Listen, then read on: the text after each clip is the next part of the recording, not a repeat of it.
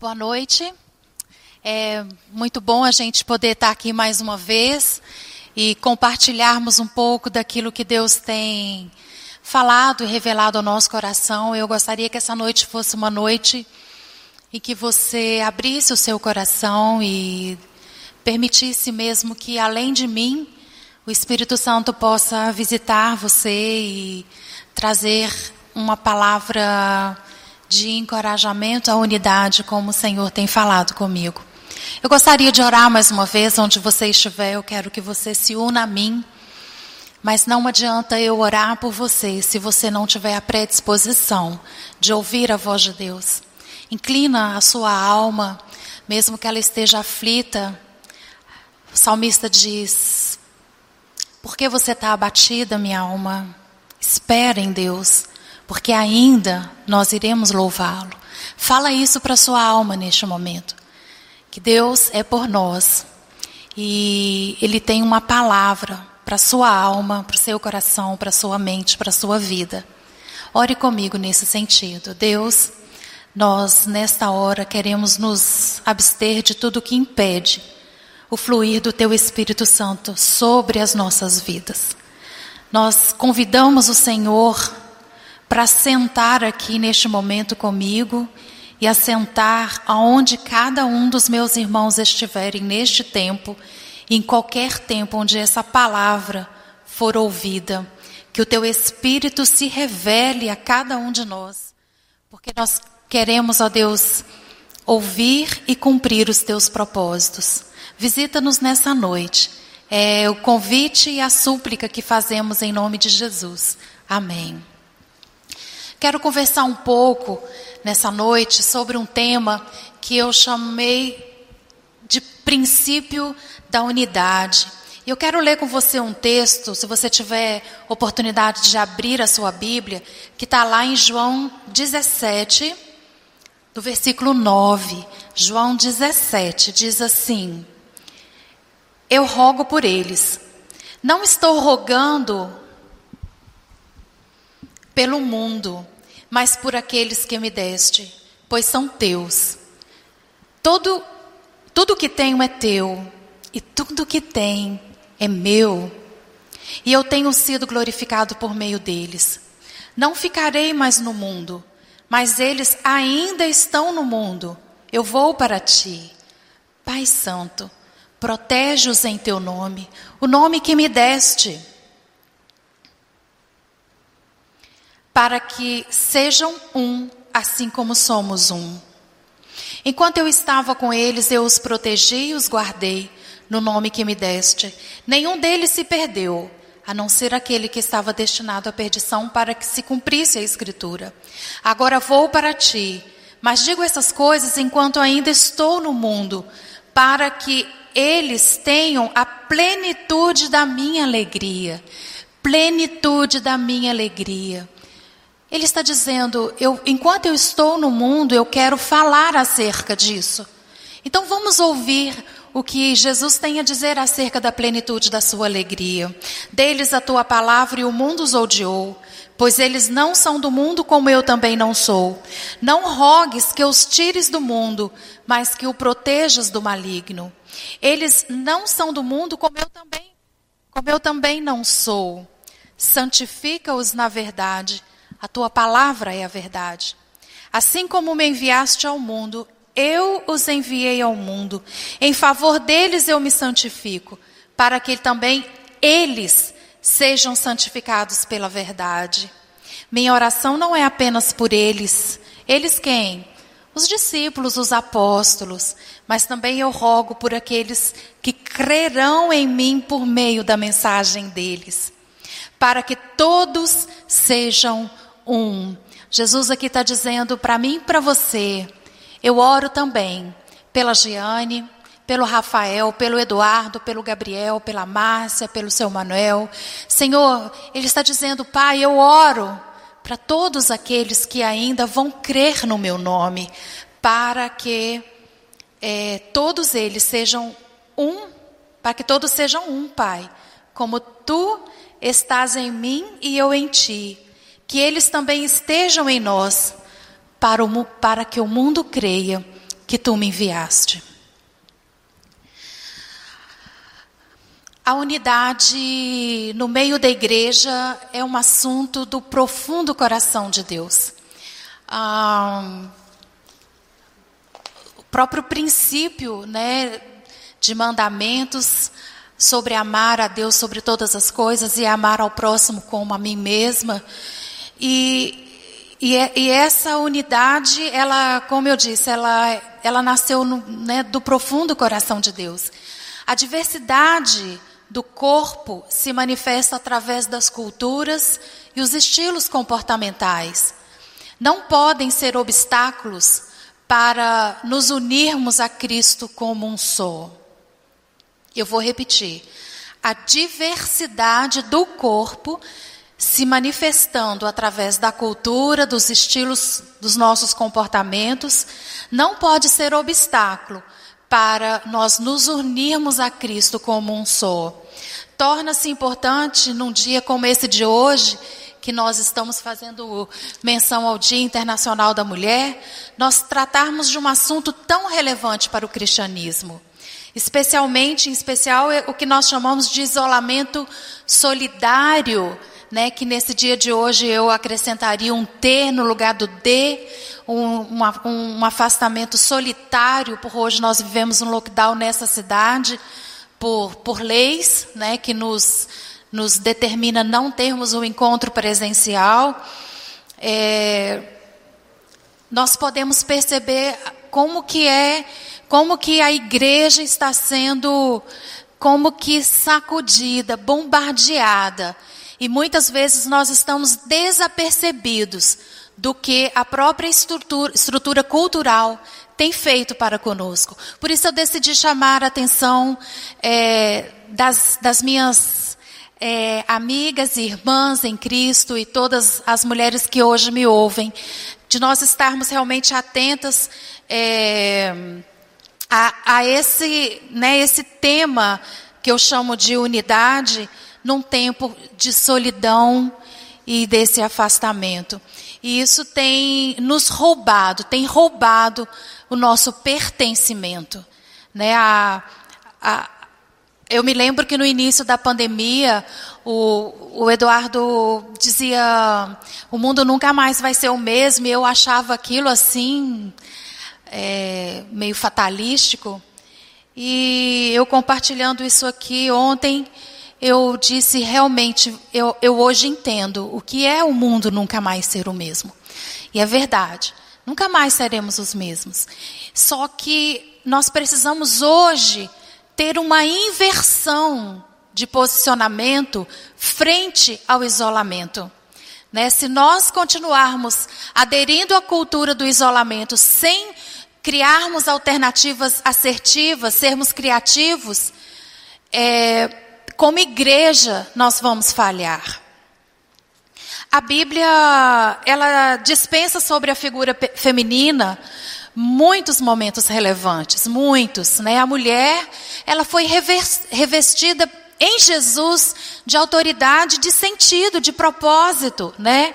Ah, elas faziam parte da vida e do ministério de Jesus. É, por causa disso, se faz necessário que nós nos valorizemos. Então, quando eu, como mulher, é, a despeito de, de, de, preconceito, de legislação, de qualquer outra coisa que possa tentar minimizar o meu valor, eu preciso entender que Jesus amou as mulheres, as mulheres têm um papel fundamental né, no ministério de Jesus e ele nos valoriza. E isso faz com que nós é, dediquemos uma atenção maior à nossa unidade. É, e eu pergunto para você, nesse fim de tarde, como tem sido o papel da mulher no tocante à unidade? A gente pode ver muitas situações em que a mulher foi um objeto de, de, de, de articulação para gerir cuidado, para gerir segurança. Né? É, Jesus usou é, oportunidades em casas de mulheres para prestar auxílio. E, e eu gostaria de pensar nessa noite com você ah, como tem sido né, o seu papel é, no tocante à unidade na família, nas suas relações de afeto, na igreja e no corpo de Cristo. Como você tem promovido unidade na sua família? Como você tem promovido unidade no, no pequeno grupo? Quais as ações você tem feito no seu grupo de apoio? 1 Coríntios 12, versículo 4, você pode acompanhar aí. Diz assim: há diferentes tipos de dons, mas o Espírito é o mesmo. Há diferentes tipos de ministérios, mas o Senhor é o mesmo. Há diferentes formas de atuação. Aqui nós vamos pensar um pouco sobre essa questão da unidade, tipos de atuação. Mas o Senhor, mas é o mesmo Deus quem efetua tudo em todos. Então nós temos é, nós temos diferentes tipos de dons, temos diferentes ministérios, temos diversidade de atuação, mas o Espírito, o Senhor e o Deus é o mesmo. E conclui: a cada um, porém, é dada a manifestação do Espírito, visando o bem comum. Eu chamo isso de propósito, né? E aí uh, Paulo vai descrever sobre uns serem mestres, outros pastores, outros, né? Então é, essa diversidade que nós temos, ela produz em nós comportamentos e o que a Bíblia vai chamar assim de diversidade de atuação, né? Mas o Senhor, o Espírito, o Deus é o mesmo. Isso significa nós deixarmos de lado as nossas diferenças por causa do nosso vínculo de unidade por meio de Jesus Cristo. E porque nós nos reunimos com o propósito de honrar e adorar a Deus. Seria é, cinismo, né? Eu, eu não sei qual palavra seria, mas seria muito fake da nossa parte nos reunirmos e fingirmos uma unidade. Portanto, é, lidarmos com essas formas de atuação, visando o bem comum, significa que eu preciso deixar de lado essas minhas diferenças e compreender que o meu vínculo de unidade com você começou no coração de Deus e é um projeto que Deus institu, instituiu para que nós pudéssemos viver em plena unidade e sermos um como Jesus o é em Deus. Uh, eu me lembro na, no início da minha juventude, é, na nossa igreja, algumas vezes cantavam um hino que, que dizia: Somos povo, somos corpo assim bem ajustado, totalmente ligado, unidos vivendo em amor, uma família sem qualquer falsidade, vivendo a verdade. Quem conhece essa música? Pois bem, eu não cantava essa música porque eu pensava, isso é uma hipocrisia.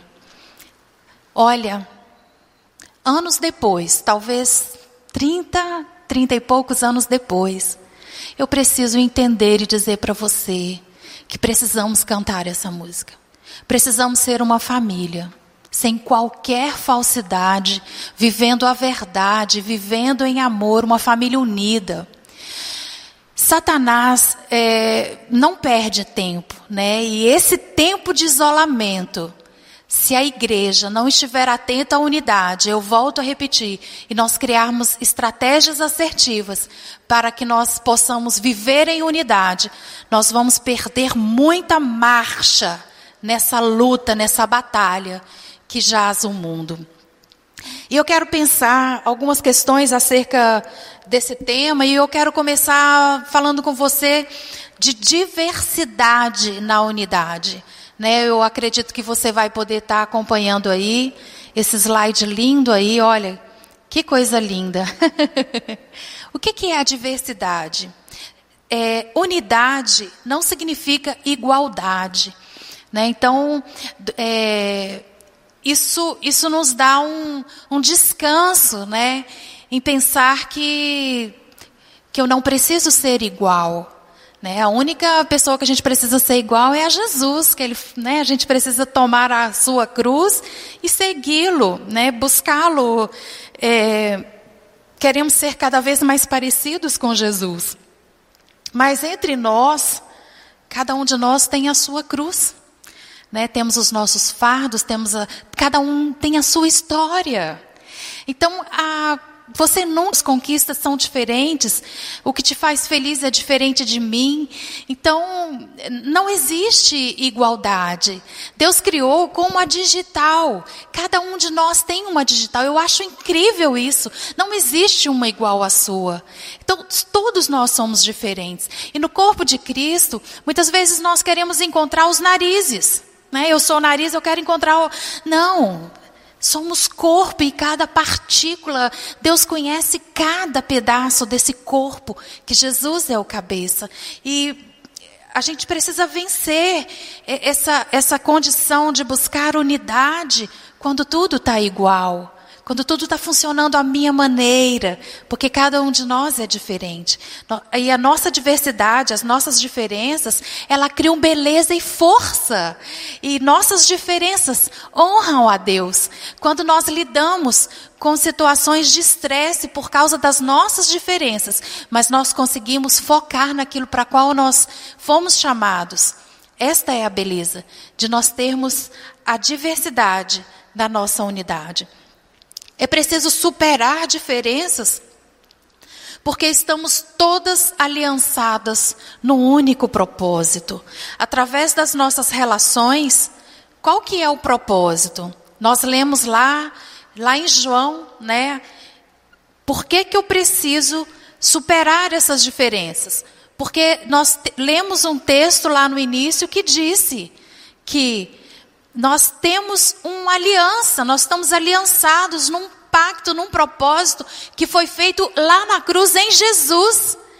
Né? Então, é, nós precisamos, nós temos que entender que Jesus, ele tem poder para salvar, ele cura, ele restaura e ele prometeu para voltar aqueles que vivem em unidade. Eu preciso entender que eu tenho que dar essa mensagem, eu tenho que enviar essa mensagem para que todos sejam um Pai. Ele ora.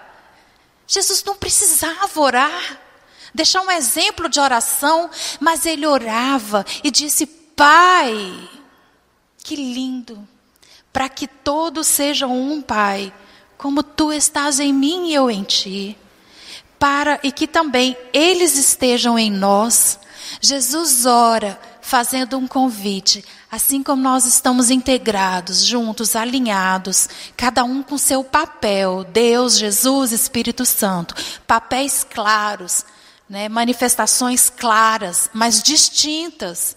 Assim também a igreja, cada um tenha a sua finalidade própria, mas para que o mundo creia que tu me enviaste. Quando eu falho na unidade, eu falho num projeto de Deus, que é mostrar ao mundo que Jesus foi enviado. Eu não posso falar acerca de Jesus e da sua unidade em Deus se eu não estiver nele. Então é um convite para que haja uma interação da minha vida com a Trindade, para que o mundo veja através de mim e de você, que Jesus foi enviado. Gosto de uma canção que reflete isso, que fala que a unidade, ela começou em Jesus, quando ele orou ao Pai para que fôssemos um. A gente cantava na época, não sei se também você conhece. Do Azaf Borba que diz: Eu sei que foi pago um alto preço, para que contigo eu fosse um meu irmão.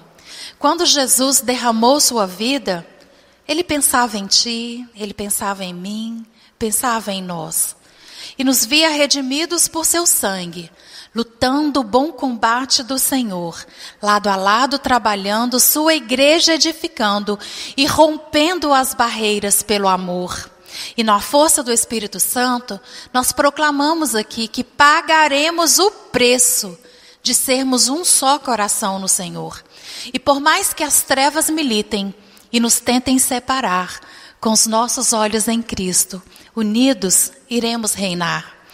E Asaf diz que unidos nós iremos reinar, mas Paulo disse: quem nos separará do amor de Cristo?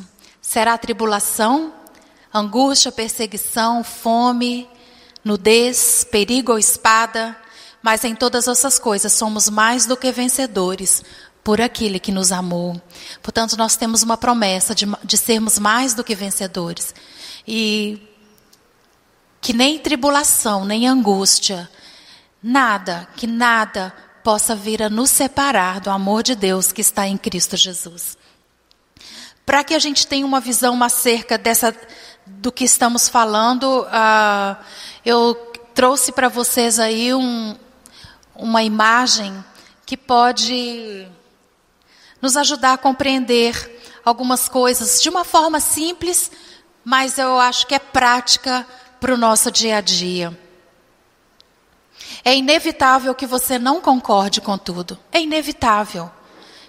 Claro que existirá, existirão vários momentos em que nós iremos discordar. A Bíblia falou ali no início, quando a gente leu.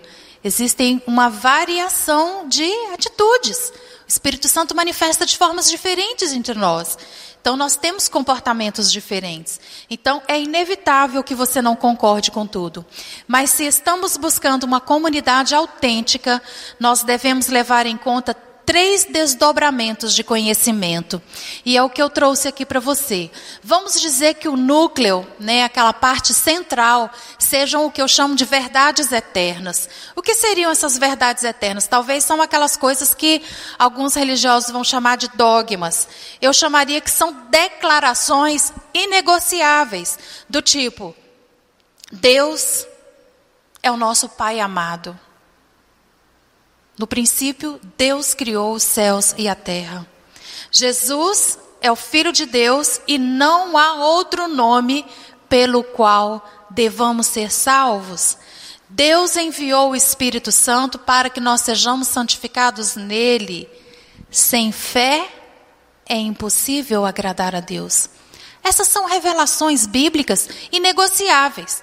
Não existe nada que a gente possa sentar e trocar é, ideias, emitir juízo, não. São reveladas, né? Ponto final. Deus falou. Existe lá então, depois, o que eu vou chamar naquele ciclo de questões de convicção. Questões de convicção. São temas sérios, mas elas não são doutrinas. É, elas são sérias, podem ser doutrinas dentro das nossas comunidades, mas elas não são questões de salvação. Ah, algumas igrejas se apegam a esse esse pedaço, essa fatia aqui, né? Igrejas se dividem, há discórdias por questões que não são questões eternas, é, de verdades eternas, convicção, mas são doutrinas, são pensamentos e é uma área, é uma, é uma área muito perigosa, porque eu não posso, como eu disse lá no início, permitir que questões como estas venham impedir que nós vivamos uma unidade dentro da igreja. E por último, eu vou chamar no terceiro ponto ali de questões de preferência. É, temas como estilo de adoração, ah, juízo acerca do comportamento é, de alguém quando a palavra de Deus não nos ensina a julgar. Partidarismos. Né? E aí. Ah,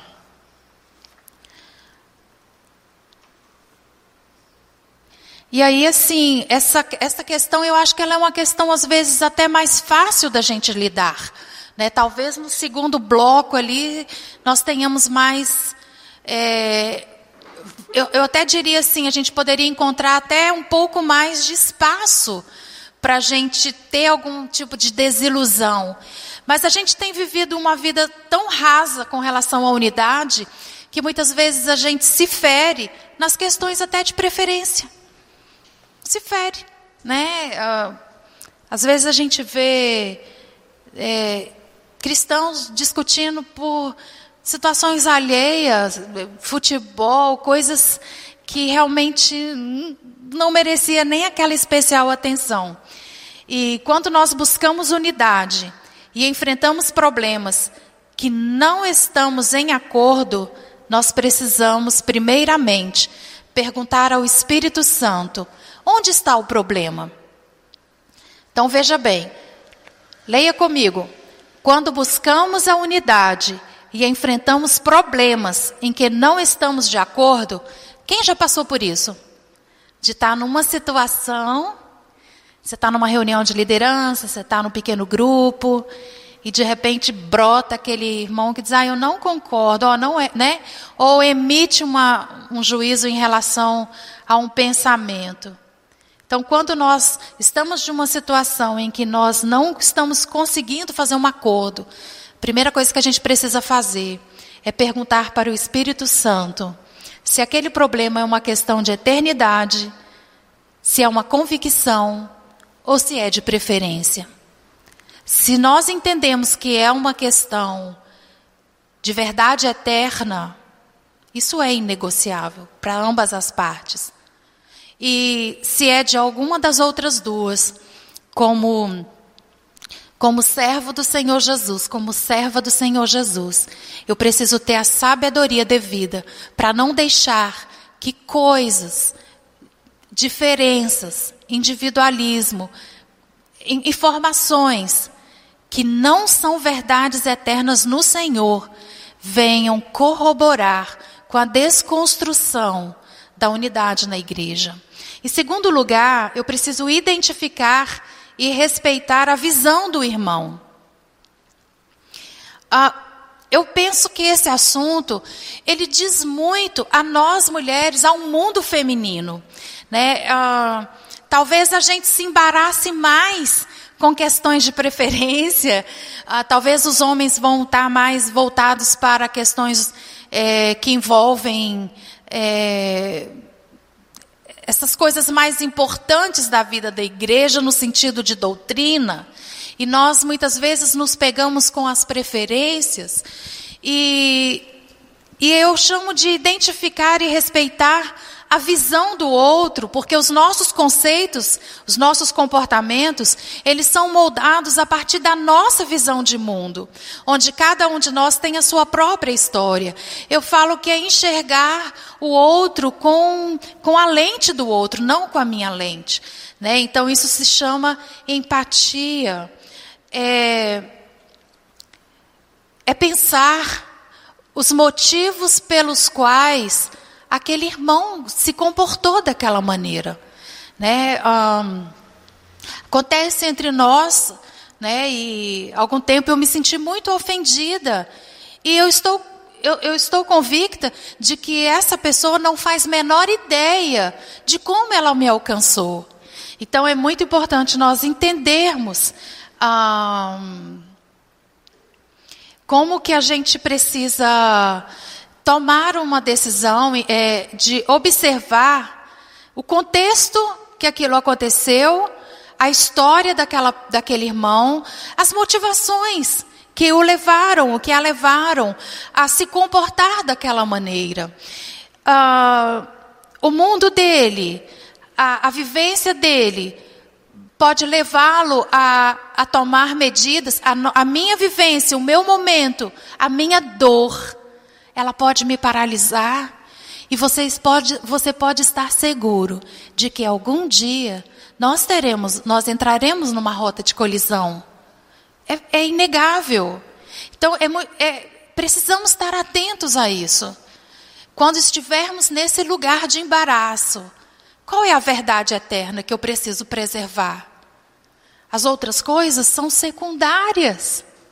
Porque nada pode me separar do meu amor que está em Cristo Jesus. Nem angústia, nem espada, nem a fome, nem a nudez, nem o perigo, nada pode me afastar do amor que está em Cristo Jesus. E esse amor que está em Cristo Jesus passa por você, passa pela sua vida. Se faltar de passar aí, é hipocrisia.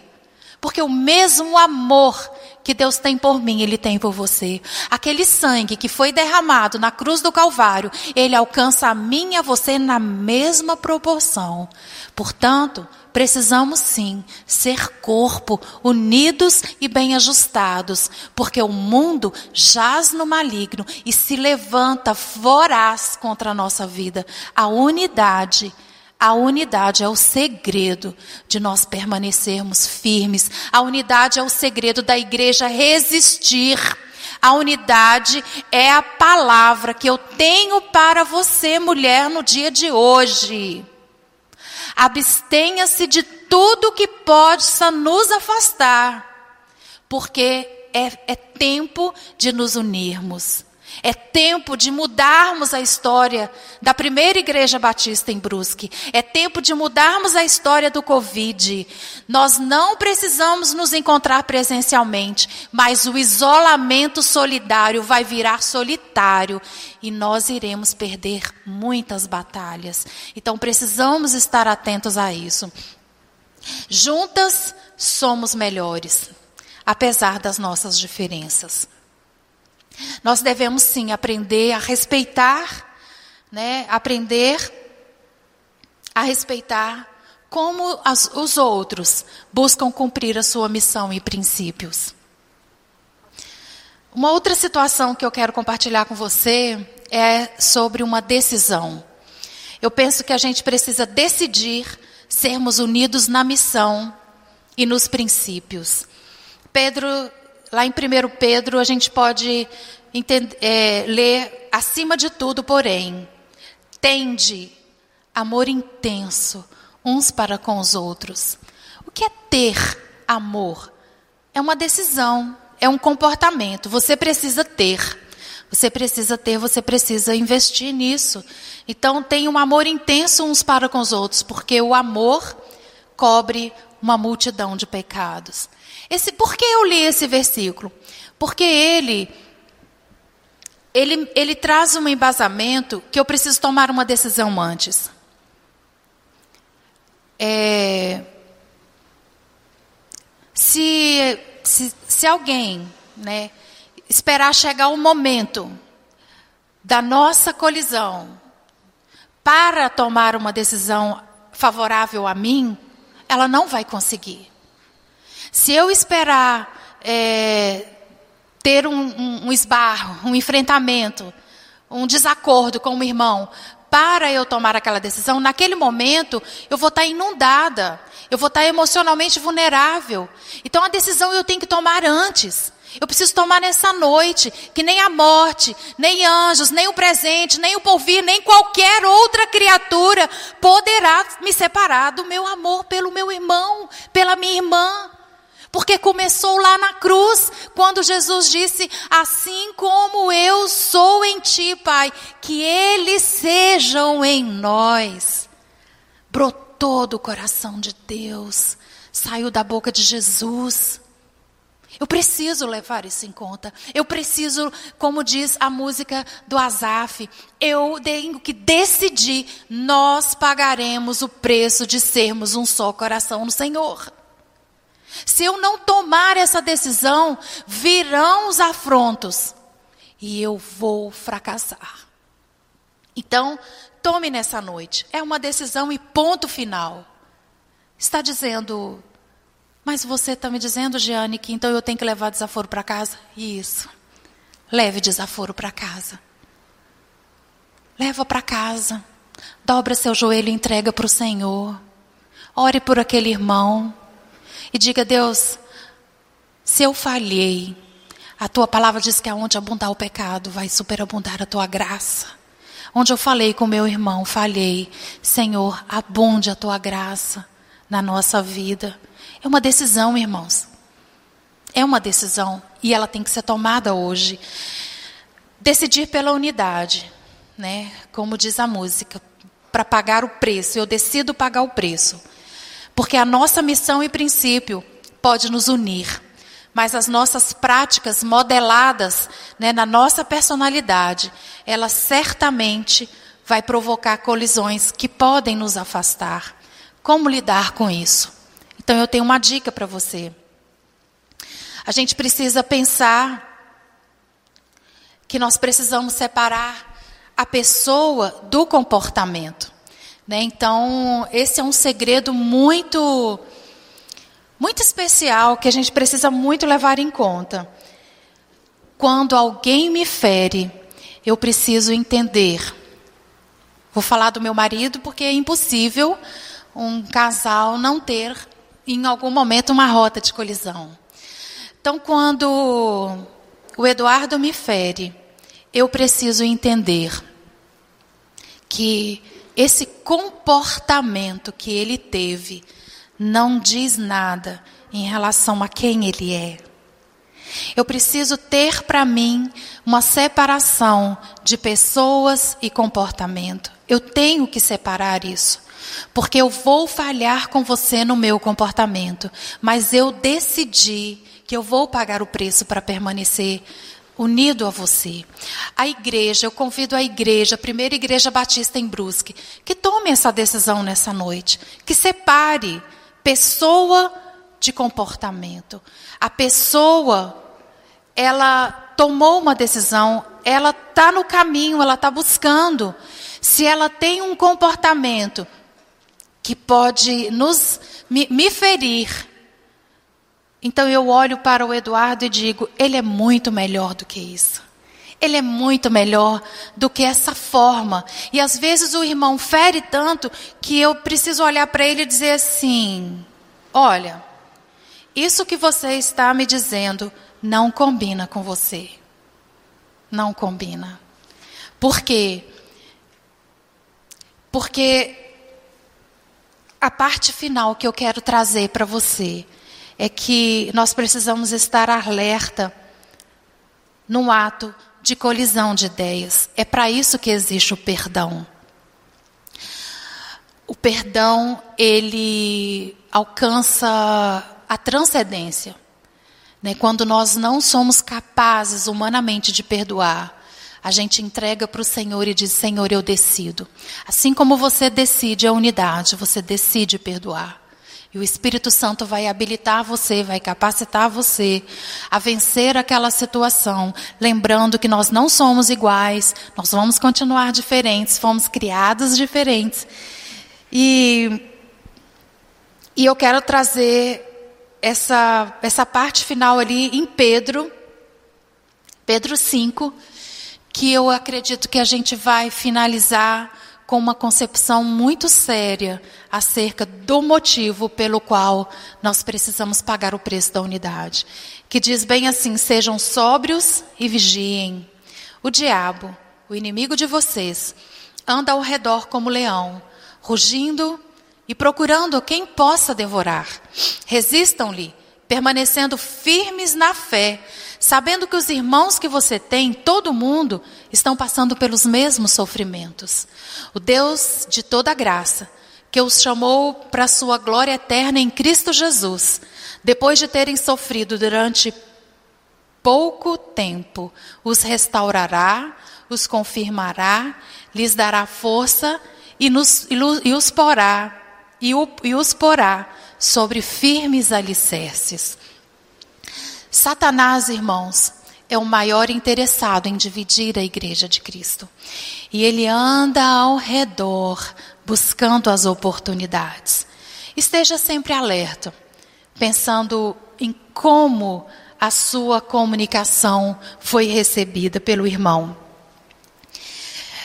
Satanás, ele tem, como eu disse, ele tem estratégias e quando uma igreja é ferida na sua unidade, ela se desintegra. Né, como um corpo, ele fica todo ferido. Né? A Bíblia diz: quando um fere, o pé está doendo, tudo vai sofrer junto. Né? Então, não pense assim: ah, eu tenho um, um desligamento, eu tenho uma dificuldade. Se você tem uma dificuldade com um irmão, mesmo que ninguém saiba, mas o corpo de Cristo está sofrendo. Nós sofremos porque é uma esfera de ordem espiritual. O corpo de Cristo é espiritual. Então, nós precisamos tomar esta decisão, pagar o preço e tomarmos medidas em direção a esse irmão. Precisamos restituir tudo que foi nos roubado e sermos realmente é, uma igreja integrada, uma igreja unida, para a honra e glória do Senhor Jesus. Então, quando eu comunico, se eu percebo que a minha comunicação não foi ouvida da maneira como eu comuniquei, porque muitas vezes, irmãos, a gente fala, eu falo, por exemplo, uma coisa e você interpreta de maneira diferente. Né? Às vezes você fala e eu estou desconectada do, do seu mundo, da sua realidade, eu recebo. Então, para nós enfrentarmos essa batalha espiritual que Satanás está investindo, é nós deixarmos muita clareza na nossa comunicação. Então, se em algum momento é, você perceber que você tentou dizer uma coisa, a pessoa né, entendeu outra, procure esse irmão. Né? E, e não é para tirar satisfação, é mais ou menos assim: olha, se eu entendi, você me falou assim, assim, é isso. Mesmo que aquilo que a pessoa tenha falado tenha te ferido. Mas você tomou uma decisão antes. Qual é o problema? Meninas, quantas vezes nós levantamos exércitos para tirar algum tipo de satisfação de algo que Satanás, que é o príncipe das trevas e é o pai da mentira, se ocupou de colocar no nosso coração. Precisamos, né? Precisamos muito, meninas, queridas, amadas do Senhor Jesus, amadas por Ele, seladas nessa aliança em Jesus, para sermos uma nele, na presença de Deus. Tudo que vier de acusação, de informação que não procede daquela verdade eterna, lembra da rodinha do círculo? Se não está procedendo do trono da graça, da palavra de Deus, porque a verdade é a palavra, a tua palavra é a verdade. Se eu não estou mergulhada lá nesse centro, onde a palavra de Deus é viva e me, e me proporciona uma vida plena no Senhor, eu preciso lembrar que eu tomei uma decisão de pagar o preço de sermos um só coração no Senhor.